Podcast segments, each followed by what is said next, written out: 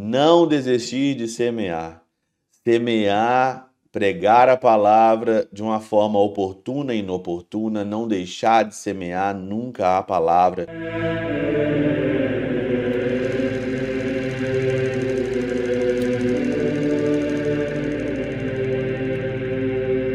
Em nome do Pai, do Filho e do Espírito Santo. Amém. Olá, meus queridos amigos, meus queridos irmãos, nos encontramos mais uma vez aqui no nosso Teós, Viva de Coriésio, Percor Maria, nesse dia 16 de julho de 2023. Nós estamos hoje aí no nosso 15 domingo já do nosso tempo comum. Nesse dia 16, hoje é dia de Nossa Senhora do Carmo, né? Dia de Nossa Senhora do Carmo, você que é, traz aí, né? O escapulário do Carmo. Eu também sou muito devoto de Nossa Senhora do Carmo, gosto demais, né? Dos santos carmelitanos, vocês sabem muito bem, Santa Teresinha, São João da Cruz Santa Teresa de Ávila, hum, Santa Teresa de Los Andes, Santa Teresa Red, né? Todas essas santas aí, Edith Stein, né? Não podemos esquecer. Todas essas santas aí é, maravilhosas, todas, é, todas que vieram da ordem do Carmo. O evangelho de hoje, desse domingo, é o evangelho do semeador de Mateus, no capítulo 13, né? E aí então, nesse capítulo aqui, né? É muito interessante, você pode ler ele todo, tem 23 versículos, tem a versão maior, tem a versão menor desse evangelho de hoje, mas todos nós aqui sabemos que existe aí então, né, o semeador saiu a semear e ele foi semeando pelo caminho, né? Os passos vieram e comeram, as sementes caíram em terreno pedregoso, outras caíram aí é, em terreno cheio de, de espinhos, né? E depois a outra então caiu ali é, num terreno bom e produziu ali então muitos e muitos frutos. Então nós temos aqui então, né, bem selecionado o caminho, a pedra e os espinhos. São João Crisóstomo, claro, vamos à Catena Áurea, ele faz um comentário que é extraordinário sobre aqueles que não recebem a palavra. Né? Ele diz o seguinte aqui: Mas que razão haverá para semear entre espinhos, sobre pedras e nos caminhos? Que, que razão? Você, você parou para perguntar? Você já parou para pensar ou perguntar?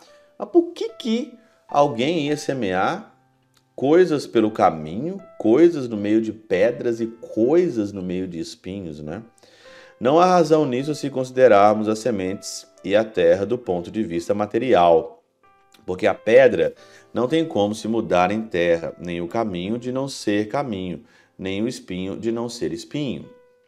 Mas nas almas e na doutrina isso tem um louvável aplicação. E agora aqui que vem a definição é possível que a pedra se torne terra fértil, que o caminho não seja mais pisado e que os espinhos sejam destruídos.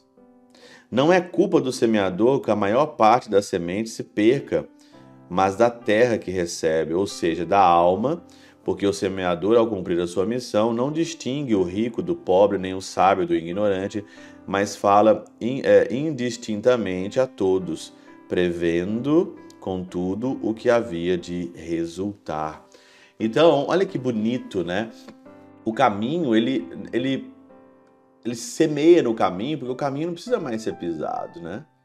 A pedra pode ser fértil e os espinhos podem ser amassados. Então, para o Senhor, nada é impossível. O Evangelho de hoje mostra que nada é impossível, porque o lugar que ele semeou é um lugar improvável mas bem provável de dar frutos os três primeiros lugares. E ele continua dizendo aqui: Por isso, não disse de modo manifesto que os indolentes receberam tal parte da semente e a deixaram perecer, que os ricos receberam outra parte e a sufocaram, e que os descuidados mais outra parte e a perderam. Ele não quis tocar nem, ninguém em particular com veemência para não, estar, para não estabelecer indiferença. Por essa parábola, o Senhor também ensina seus discípulos a não caírem na ociosidade, mesmo que haja entre seus ouvintes uma, uma maioria que pereça, uma vez que o Senhor, que tudo prevê, não desistiu de semear. Olha que maravilha! Não desistir de semear. Semear, pregar a palavra de uma forma oportuna e inoportuna, não deixar de semear nunca a palavra, não deixar de semear nunca. Não interessa se é no meio do caminho, se é no meio de pedra, se é no meio de espinhos. Olha a motivação do Senhor aqui. Ele não faz diferença. Ele não faz, né? E aí então você pode dizer para mim, mas é semear é muito complicado. Semear é difícil. Semear você sofre. E é verdade. E é verdade. O semeador sofre. Mas olha a segunda leitura da missa desse domingo. Eu entendo que os sofrimentos do tempo presente nem merecem ser comparados com a glória que deve ser revelada em nós. O sofrimento do tempo presente nem sequer deve ser comparado. O sofrimento de você semear, o sofrimento de fazer a sua parte, né? O sofrimento de você não desistir, de você perseverar em todos os momentos, né? O sofrimento que eu sei que gera isso, né? Ou até mesmo de você manter a palavra, de você cultivar o que foi plantado no teu coração, castidade, prudência, santidade, pureza. Isso já é um sofrimento muito grande. Ainda mais ainda quando você tem um casamento, quando você tem é, aqui um sacerdócio, quando você tem. Isso já é um grande sofrimento. Mas o sofrimento dessa vida presente nem sequer deve ser aqui comparado à glória que está no fundo, no, no, no final de tudo isso. Então, Semei, não desista nunca.